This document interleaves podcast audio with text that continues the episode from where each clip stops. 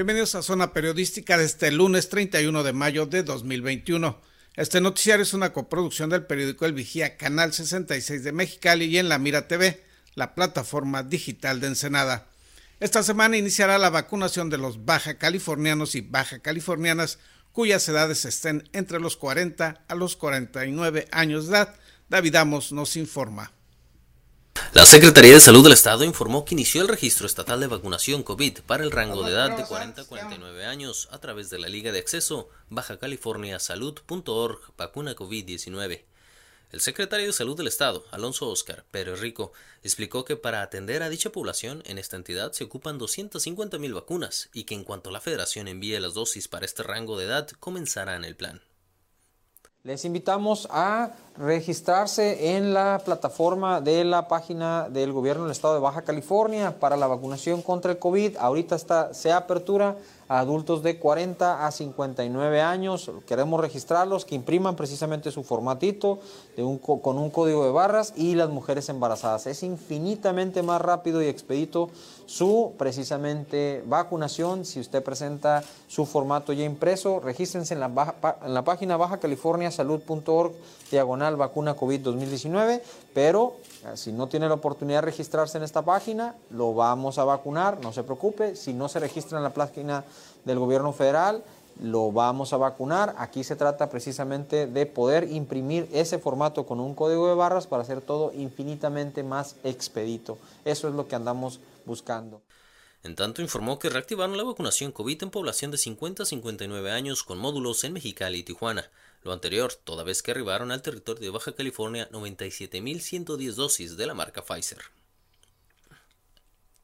El también responsable de la estrategia COVID de la entidad adelantó que Baja California continuará en amarillo en el semáforo epidemiológico, con excepción de Mexicali que se mantendrá en naranja, advirtiendo que si elevan contagios en estos días podría pasar a rojo. Para En la Mira TV, David Amos.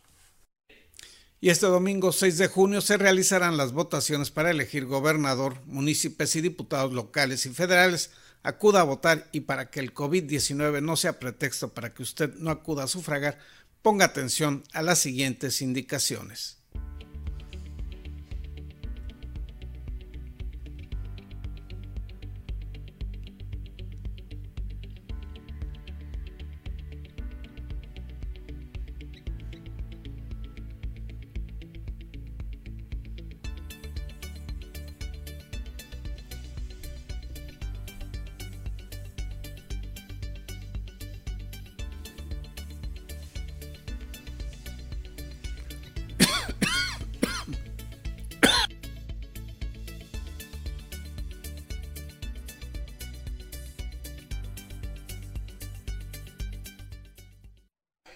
Y en esas elecciones del 2021 se realizará un ejercicio o prueba experimental para aquellas personas que están en prisión pero que aún no han sido sentenciadas y puedan emitir su voto. En cumplimiento a una orden del Tribunal Electoral del Poder Judicial de la Federación, en estos comicios se hará una prueba piloto a nivel nacional para permitir votar a quienes se encuentran en prisión pero no hayan sido sentenciados.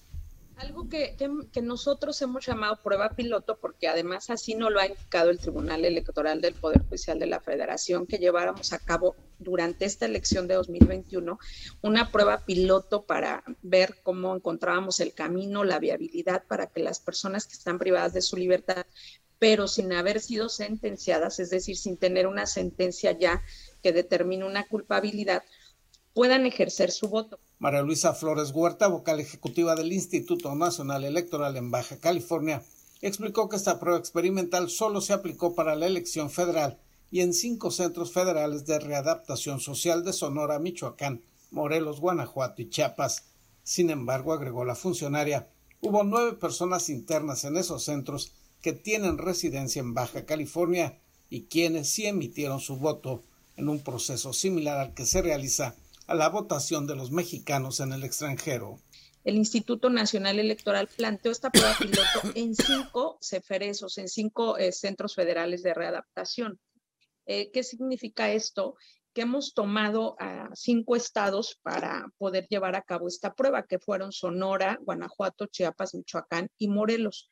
Eh, a partir de ahí se determinó eh, que, con, e, que con esta muestra pues tendríamos que ver cómo funciona o cómo estamos planteando el modelo que en un momento dado pudiera estar operando ya eh, para alcanzar eh, en, en, el ámbito federal a todas las posibilidades de emisión del voto para los procesos venideros. A esos electores se les avisó previamente de esa prueba piloto y luego de que aceptaron participar, se les entregó un sobre sellado con la documentación para votar. Emitido su voto, ellos mismos sellaron nuevamente el sobre el cual se llevó a la entidad donde tienen su residencia y este será abierto y computado el domingo 6 de junio, indicó Flores Huerta. Baja California no está considerada dentro de esta prueba piloto, ojo, no eh, para la elección de algún centro, en este caso se eligió a la entidad, pero sí, obviamente, para quienes tienen domicilio en Baja California y que se encontraban en cualquiera de estos centros federales de readaptación social. Es así, Gerardo, que te puedo decir que al día de hoy ya sabemos que nueve personas emitieron su voto. De algunas ya hemos recibido los sobres cerrados, donde vienen eh, ya estas emisiones y que estaremos el próximo domingo 6 de junio llevando a cabo. Puntualizó que esta es una prueba piloto que se pretende establezca mecanismos para futuros comicios a nivel nacional que permitan a quienes están en prisión y que no han sido sentenciados y por tanto no han sido privados de sus derechos políticos ejercer su derecho al voto.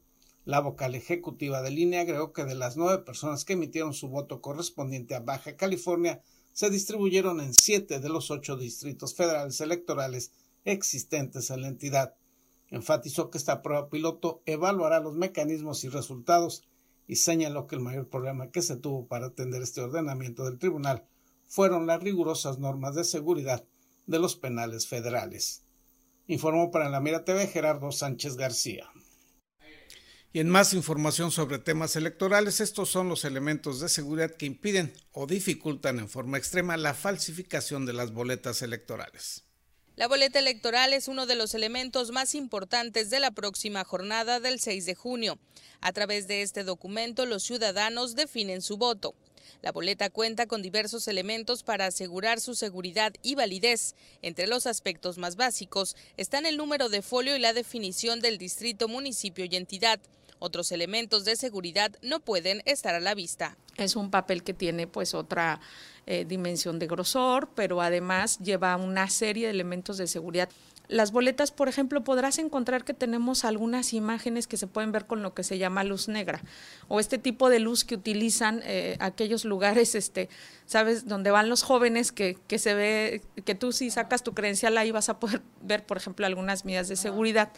En términos similares, las boletas ah, con una lámpara que nosotros utilizamos portátil, podemos observar todas estas eh, elementos que contienen en sí misma y que no son visibles eh, a simple vista vas a encontrar estos filamentos de diferentes colores que también le dan una autenticidad, trae microtextos en determinadas partes de la boleta. Para la vocal ejecutiva de la Junta Local del Instituto Nacional Electoral en Baja California, es importante que los ciudadanos conozcan la forma en que su voto puede ser contabilizado y las situaciones que pudieran hacer que fuera invalidado, y para ello se explica la forma en la que se debe marcar la boleta. Que nunca va a anular mi voto. Cuando yo haya emitido un voto que sea por la misma persona. Si lo emití en un cuadro, es válido totalmente. La forma más sencilla de votar es solamente votar en un cuadro. ¿Cuál es eh, la forma eh, distinta que también sería válida? Que yo elija votar en más de un cuadro siempre y cuando sea la misma persona sobre la cual estoy haciendo la marca. Que haya claridad. Cuando hay una claridad que el presidente y las y los funcionarios, la presidenta o presidente y las y los funcionarios de la casilla van a llevar a cabo el cómputo, lo que necesitan es que al observar mi boleta tengan una claridad total de cuál fue mi intención. Pero el voto solamente cuenta una vez, Erika, hay que decirlo muy importante. La boleta electoral también contempla un apartado para los candidatos no registrados y ahí es común que algunos ciudadanos escriban el nombre de personas famosas. El próximo 6 de junio en Baja California se utilizarán 9.5 millones de boletas. En contacto informan Israel González Cano y Erika Gallego, Canal de las Noticias. Dos balaceras en menos de tres días en el Valle de Guadalupe. Le hablaremos de ello al regreso de una pausa publicitaria.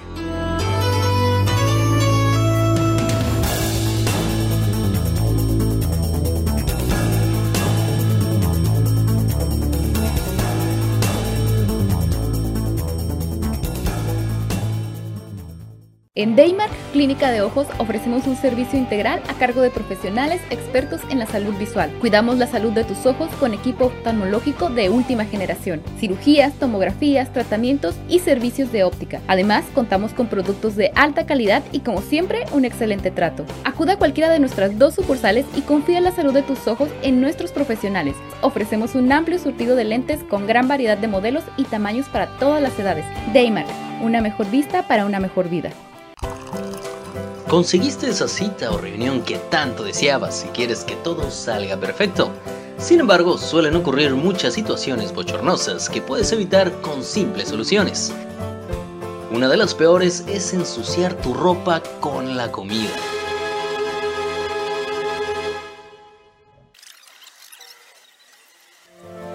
No te manches, usando nuestros baberos de alta calidad y diseños únicos. Protégete con estilo, siempre tenlos contigo. Eventualmente lo vas a agradecer.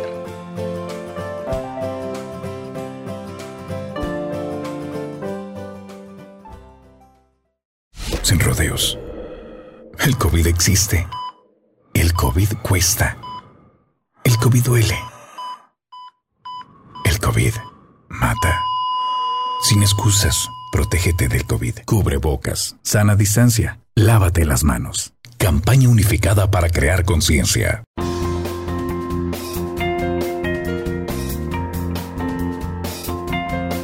Usa cubrebocas. Puede salvar tu vida, la de tu familia y la de todos. Indispensable para salir y sana distancia. Por tu salud, no te lo quites. Salva vidas. Póntelo. Somos periodistas y lo traemos bien puesto. Por tu seguridad y la de todos, usa el cubrebocas siempre. Somos periodistas y lo traemos bien puesto. Que si todos usáramos cubrebocas, esto se acabaría. Así es que por responsabilidad con los demás y contigo mismo, usa tu cubrebocas. Soy periodista y lo tengo bien puesto. Cuídate y cuida a los demás. El cubrebocas puede hacer la diferencia. Por favor, utilízalo. Soy periodista y yo lo traigo bien puesto. Prevenir contagios es la meta.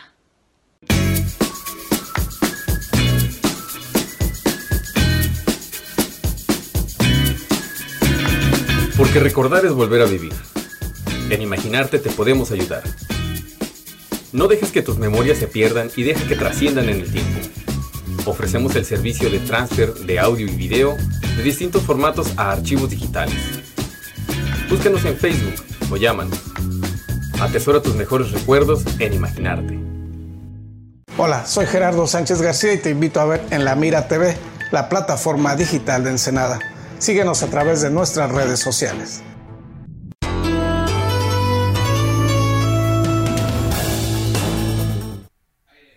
Este fin de semana dio inicio un importante proyecto educativo y laboral en el set del mar. Esta es la información.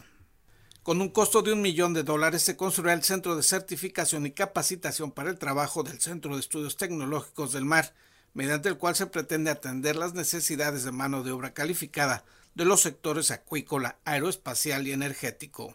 Revisar cuál es el futuro desarrollo dentro de nuestro estado del sector productivo.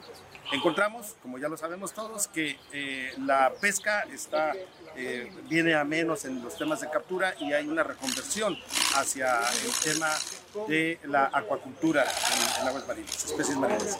Y bueno, pues un, importante desarrollo en el área de turismo, eh, industria aeroespacial y por supuesto en la, en la industria energética. José Luis Peña Manjarres, director del Set del Mar, explicó que se construirán cuatro talleres y cuatro aulas que servirán tanto para los alumnos de ese plantel como para capacitar a trabajadores de distintas empresas ensenadenses.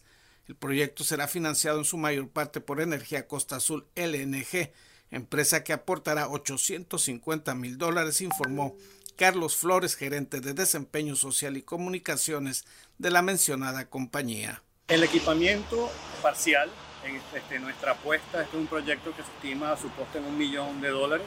el aporte que está haciendo Sempra Energy es de 850 mil, un poco dejando un espacio para animar a, a la participación de otros entes ese recurso, explicó Flores, se aplicará en la construcción de talleres, aulas y parte del equipamiento del Centro de Certificación y Capacitación para el Trabajo, pero se buscará que otras empresas locales participen y aporten los fondos complementarios. Es una iniciativa que nace de una propuesta de la Asociación de Padres, conjuntamente con el CERMAR y con el apoyo de la Secretaría de Educación Media y Superior para la expansión tanto física de, la institución, de la infraestructura de la institución, como de la, su programa de, este, educacional. En este caso, de lo que se trata es de crear unos talleres nuevos, unas aulas, para este, implementar un programa de certificación para el trabajo. Peña Manjarres puntualizó que la propuesta de dicho centro está basada en estudios realizados en torno al crecimiento de las actividades productivas de la región, y del tipo de personal capacitado que se requiere. De esta manera, dijo, se podrá contar con los trabajadores que requieren los sectores productivos y por tratarse de mano de obra calificada, también se reflejará en mejores condiciones salariales y en la economía de la región. Tener un área de certificación de capacidades.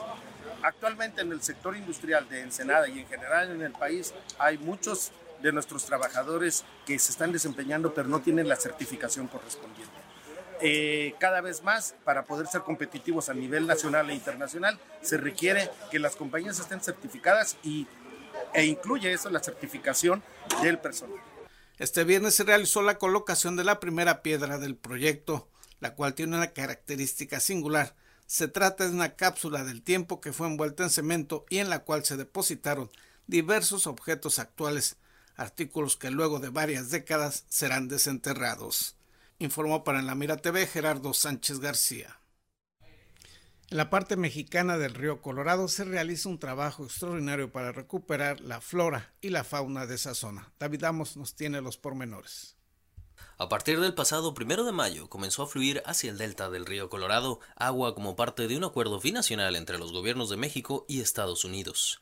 Gabriela Caloca, quien es coordinadora de conservación de agua y humedales de Pronatura Noroeste, informó que el Acta 323 se desprende del Tratado de 1944 sobre aguas internacionales entre México y Estados Unidos y constituye la pieza fundamental de una estrategia para sobreponerse a los impactos del cambio climático en el Tratado de 1944, que es el Acta 323.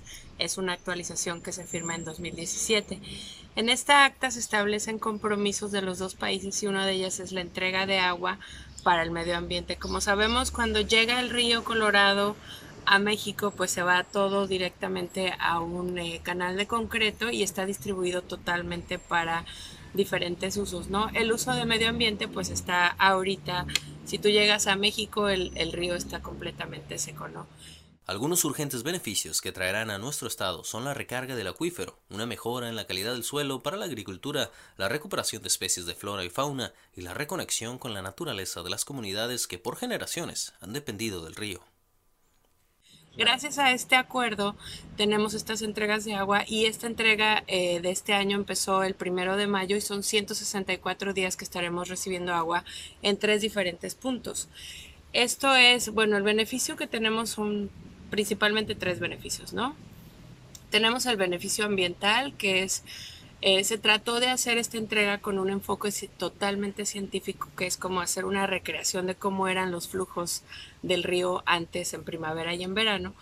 Y justo en primavera es cuando los árboles sueltan sus semillas, los álamos y los sauces, que son nativos de, la región, sueltan sus semillas, hay vientos, entonces eh, antes pues el agua conducía las semillas y las iba dejando eh, alrededor del cauce, ¿no? Y teníamos árboles naturales entonces por eso se hace la entrega en, este, en esta época.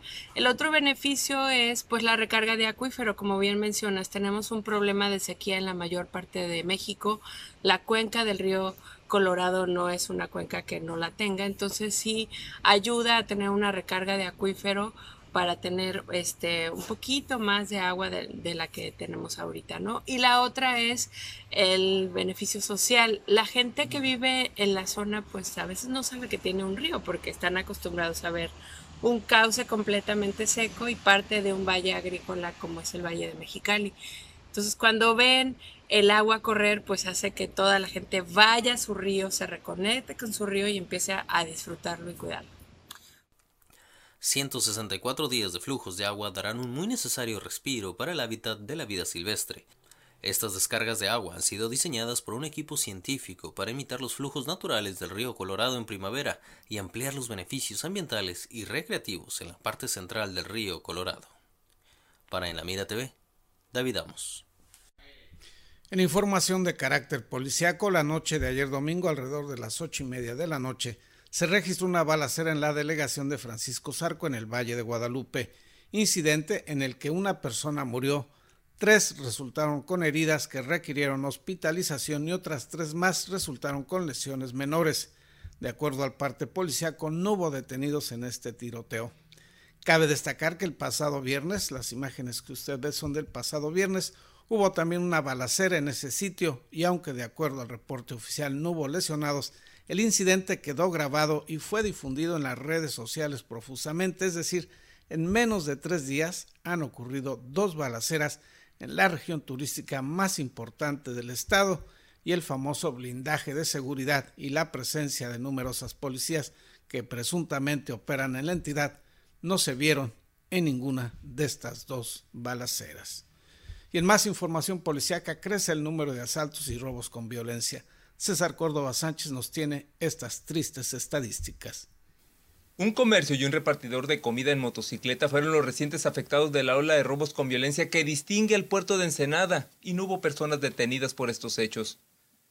Estos asaltos fueron registrados por la Policía Municipal por la tarde del sábado, con varios minutos uno de otro y en distintas colonias del puerto.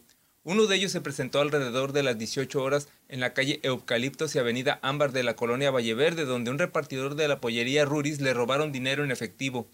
La víctima del robo relató a la corporación que momentos antes fue abordado por diferentes personas que tenían palos entre sus manos y lo despojaron de la cantidad de 1.500 pesos, así como varios pedidos de pollo que repartiría. El segundo hecho ocurrió minutos antes, alrededor de las 17 horas, en un establecimiento con razón social Six de la calle Coral y Libramiento Esmeralda, a un costado de conocida gasolinera. A este comercio llegó un individuo, se aproximó al mostrador de atención al cliente, enseguida sacó de entre sus ropas de vestir una navaja y amenazó al empleado al tiempo que exigió el dinero de la caja registradora. El responsable del atraco huyó del comercio con la cantidad de 1.200 pesos y en una bicicleta por calles de la colonia. Las corporaciones policiales de la ciudad buscaron a los respectivos ladrones en ambos casos, pero no los encontraron. Estos robos sumaron la cantidad de 14 dados a conocer por las autoridades en los recientes días de mayo, todos ejecutados con violencia empleando armas de fuego o cuchillos, y en ninguno de los casos los responsables fueron capturados. Entre los días del 3 al 29 de mayo, cinco comercios han sido asaltados por desconocidos, cuatro conductores fueron despojados de sus respectivos carros, una vivienda fue visitada por los ladrones y dos transeúntes y un repartidor de gas le robaron su dinero. Para En la Mira TV, César Córdoba. Y el pasado fin de semana se rindió homenaje al policía Cristian Eduardo Uribe García, elemento de la Guardia Estatal de Seguridad e Investigación, muerto en el cumplimiento de su deber.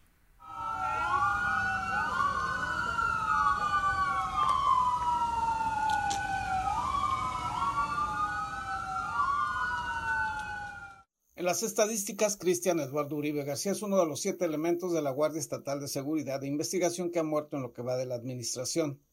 Para la familia Uribe García no es una cifra ni un dato. Es el segundo de sus integrantes que muere en el cumplimiento de su deber.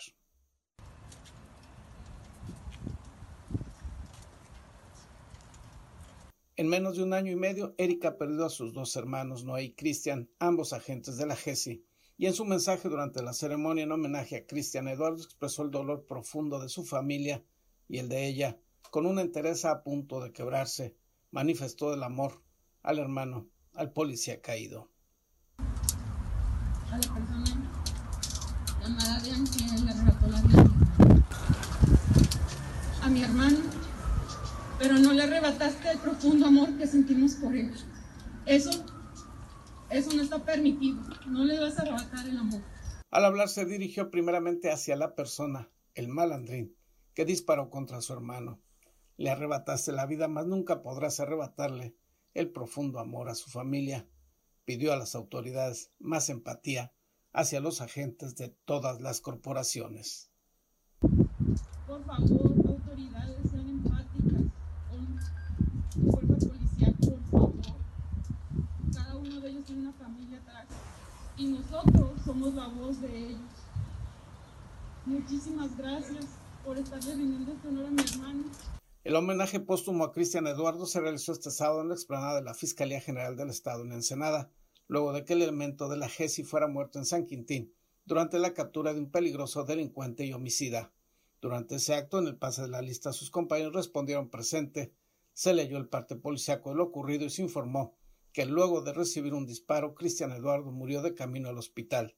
Se informó asimismo que en ese mismo operativo se logró detener al presunto homicida.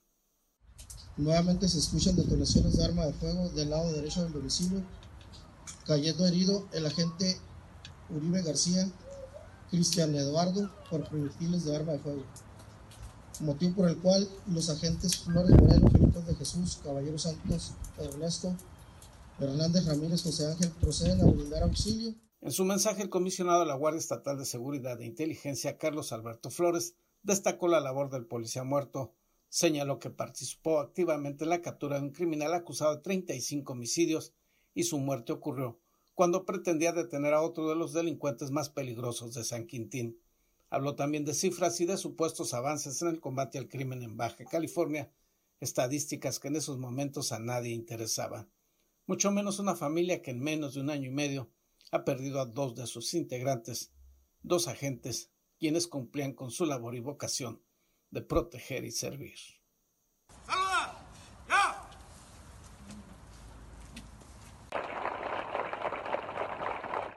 Informó para la Mira TV Gerardo Sánchez García. Con lo anterior concluye la edición de hoy. Le agradecemos que nos haya acompañado, que tenga usted un excelente lunes y un mejor, una mejor semana.